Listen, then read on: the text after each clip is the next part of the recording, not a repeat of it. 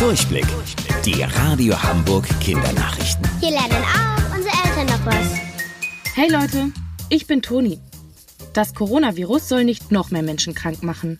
Deswegen helfen wir alle mit und bleiben zu Hause. Das heißt aber auch, dass ihr gerade nicht in die Schule oder Kita gehen könnt. Dabei gibt's da doch immer so tollen Musikunterricht. Anstatt mit euren Freunden singt ihr jetzt einfach zu Hause mit eurer Familie. Dreht das Radio gleich mal ganz laut auf und tanzt und singt mit. Da bekommt ihr direkt gute Laune. Außerdem tut ihr damit eurer Gesundheit was Gutes. Singen hält nämlich euer Herz und eure Lunge fit.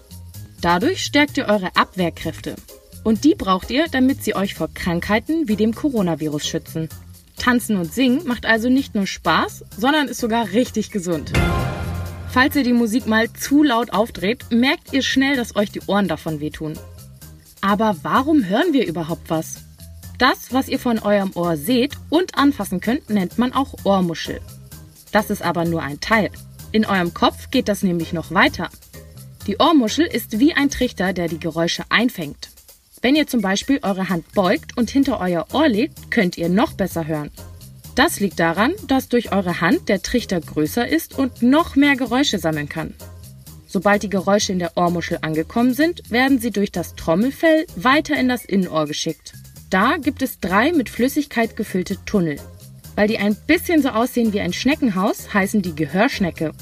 Sobald ein Ton da durchrauscht, trifft er auf die Flüssigkeit. Je nachdem, wie laut oder hoch ein Ton ist, entstehen starke oder schwache Wellen in dieser Flüssigkeit. Die Wellen berühren dann viele kleine Haare in eurem Ohr. Die erkennen dann das Geräusch und schicken es weiter an euer Gehirn.